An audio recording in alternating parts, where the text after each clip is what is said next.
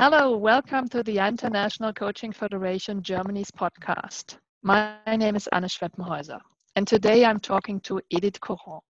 Edith Coron is a senior executive coach, PCC, coach supervisor, and facilitator based in Paris. She brings to her work the scope, and the depth of more than 30 years of an exceptional global professional career, spanning four continents and stretching from her early years as a war correspondent in Central America to her certification as the first qualified coach supervisor in mainland China.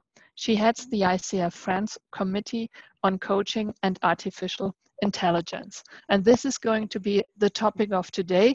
We're using currently uh, Zoom, and Zoom is the home. Some sometimes somehow the home of our all coaches or some of the coaches that are now at home in their home offices and coaching. What do you think about that, Edith? Absolutely. The, the, the recent, the pandemic we're still going through, know, the COVID, has brought substantial changes to many uh, professions in the sense that we have been, you know, working from home. And for coaches, we have had to resort to digital technologies to be working, communicating, interacting with our clients.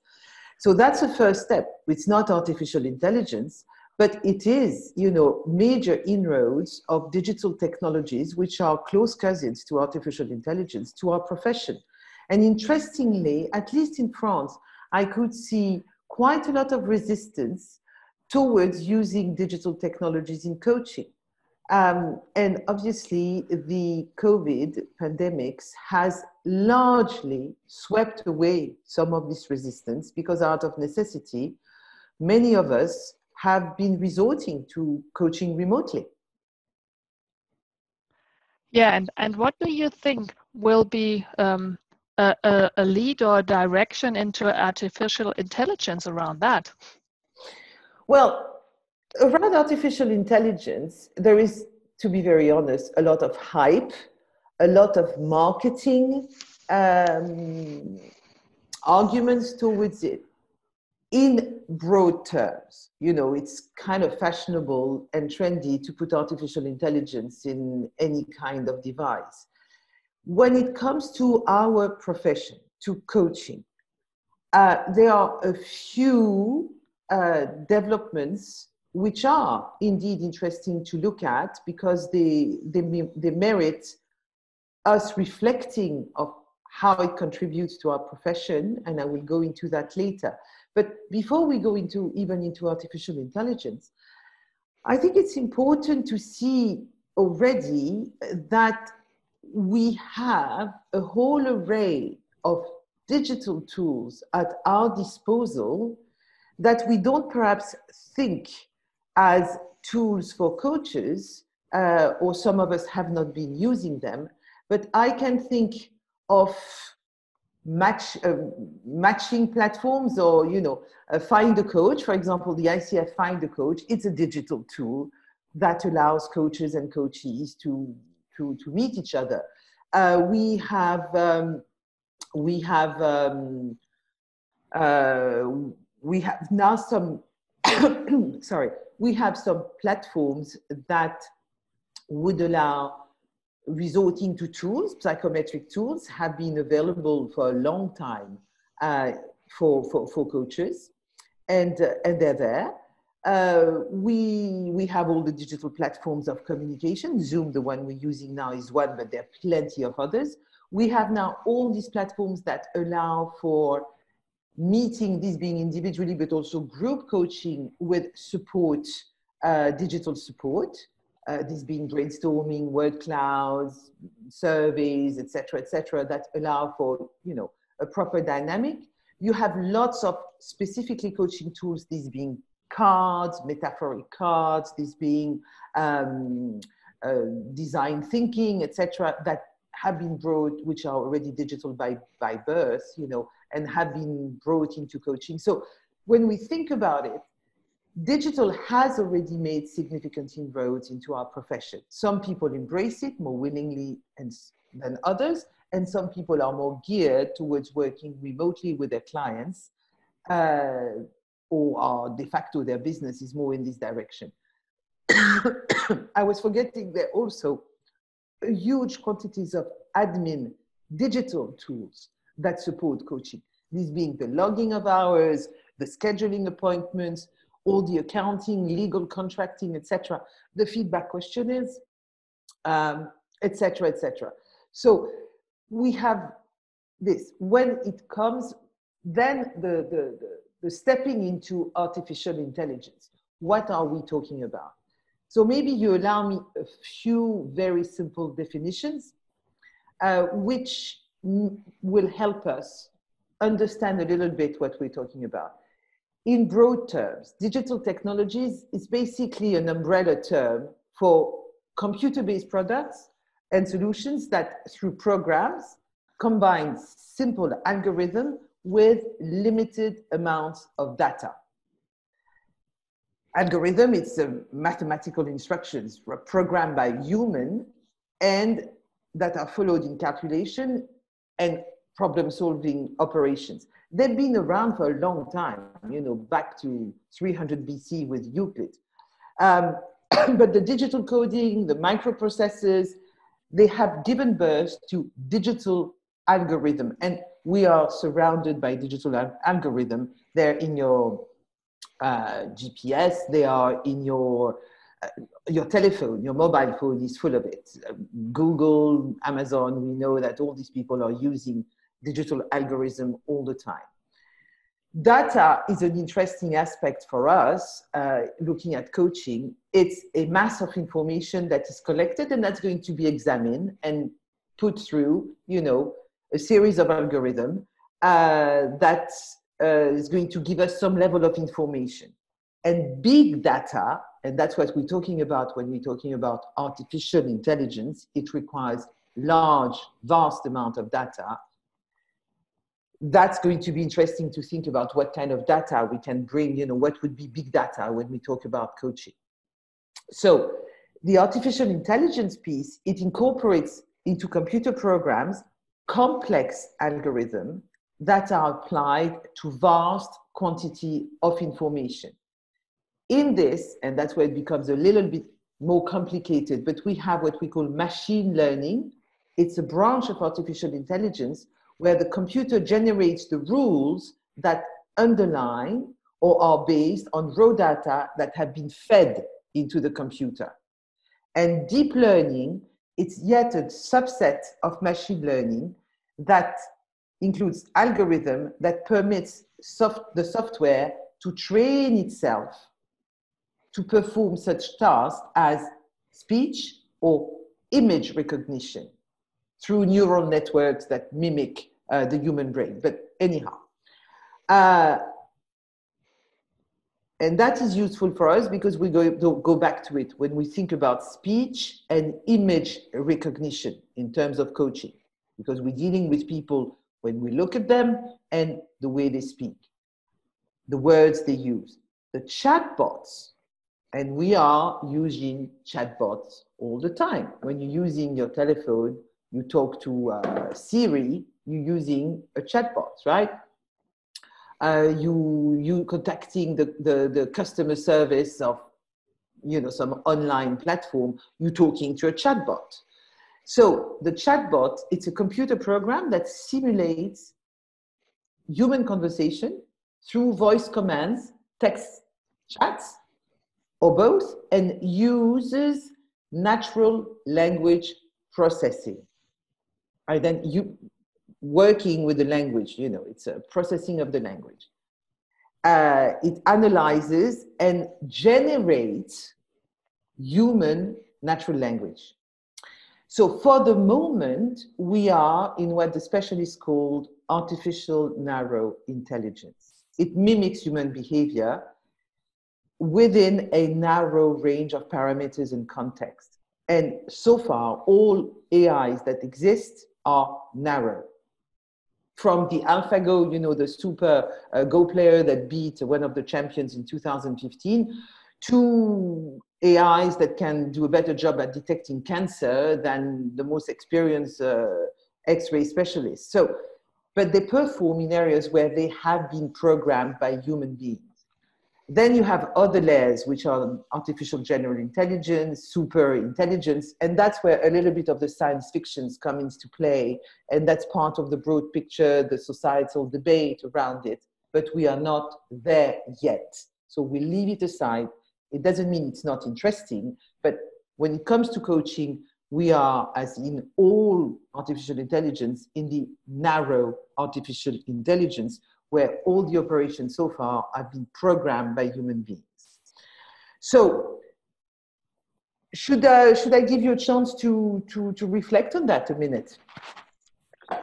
That would be that would be wonderful because the the idea is now um, what what is um, or what do you think is a, um, a recommendation for the coaches that operate currently and pro probably are a little bit frightened about the the potential that's in this um, use of in the moment narrow artificial intelligence and probably it's going to expand? So what do you recommend our fellow coaches? How to deal with that? I think we, we have two reasons to to develop more literacy it doesn't mean that you have to be blind to it after all, these are tools.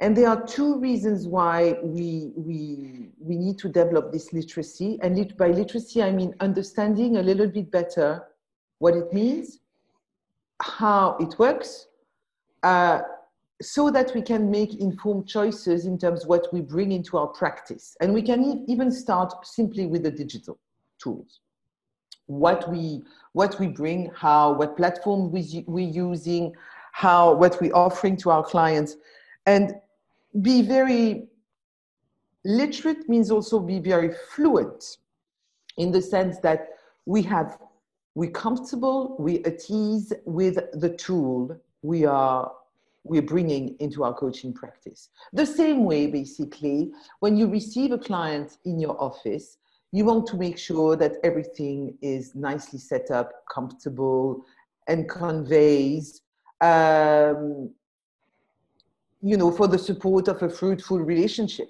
As we know, you know, this being so important. Well, somehow we're receiving people in our virtual living room, and we're going to be making sure that, you know, everything we bring into it, we are, they're not, they do not hinder the conversation, the, the other way around, they enhance it.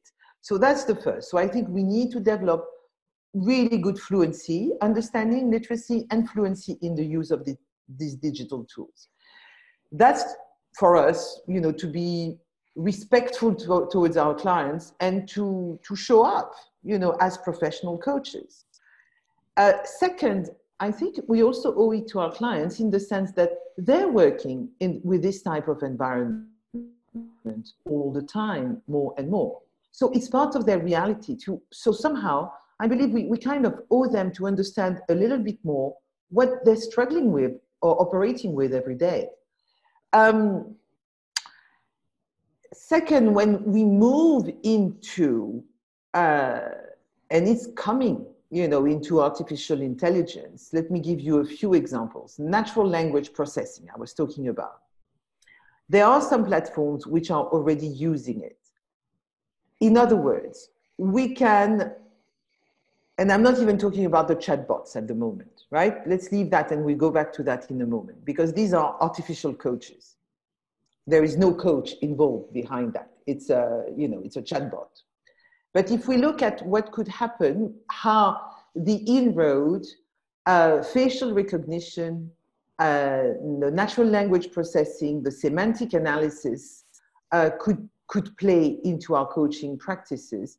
They could be tools we could decide to use. Um, but who is going to design them? Who is going to train the artificial intelligence? For which purpose are we going to use it? Who's going to, where, what's going to happen to this data? Who has control over this data? All these are extremely important questions. And we see often where, with everything that is related to artificial intelligence, we are very quickly going towards major ethical questions. Um, because this also asks questions about ourselves. For very long, you know, we have looked at our profession. Yes, we train for it. Yes, we have frameworks. Yes, we have boundaries. Yes, we contract. Yes, we obey by competencies, you know, uh, dear ICF competencies. However, there is a part of which cannot be systematized fully because this is the encounter of two human beings. So by presupposing that all this can be put in algorithm, we presuppose that the human mind, human emotions, the human subconscious, even to a certain extent, are going to be um, can be can, yes can be systematized. This is a, this is a fascinating question. It's a mind blowing question. Do we really believe that? It's the it's the very delicate balance between human and machine. So we, we're going far into philosophy there to a certain extent, and it's a big, big question. But bringing narrowing down to our profession, it does ask big question because all of a sudden we're bringing a third party into the coaching relationship. It's a triangular relationship. The machine is there. How is it going to impact the relationship? How is the client going to feel? How is the coach? How do I use it? Could be very useful, very useful. I can, you know, already look at what we're doing. When we do our credentialing for ICF, right? We submit a recording and we submit a transcript. And assessors are going to evaluate us on this recording and transcript. This is a human being using their human brain to, to, to go through this stuff and make sure that we are within the boundaries. You put that through a machine, that's going to be to have the immense capacity to, uh, to dissect all the language, the, the, the recurring words, the silence, to measure the silence, potentially to identify all the emotional, uh, the body language, the movement of the eyebrow, how you lift your hands, you, on and on and on it can be a gold mine for the coach, for the coachee, for the coach himself in terms of self supervision. It can be very helpful. However, it's first of all going to change somewhat the relationship because we bring in a third party. And then again, as I said before, who's going to own all this data? Because for artificial intelligence to operate, it needs vast amount of data. Um, these are big questions around it. Thank you so much for asking these big questions and thank you for, for sharing these big questions with us in order to, to bring our own minds into movement and to positioning around these topics. Mm. And is, is there another recommendation you would give us before we come to an end?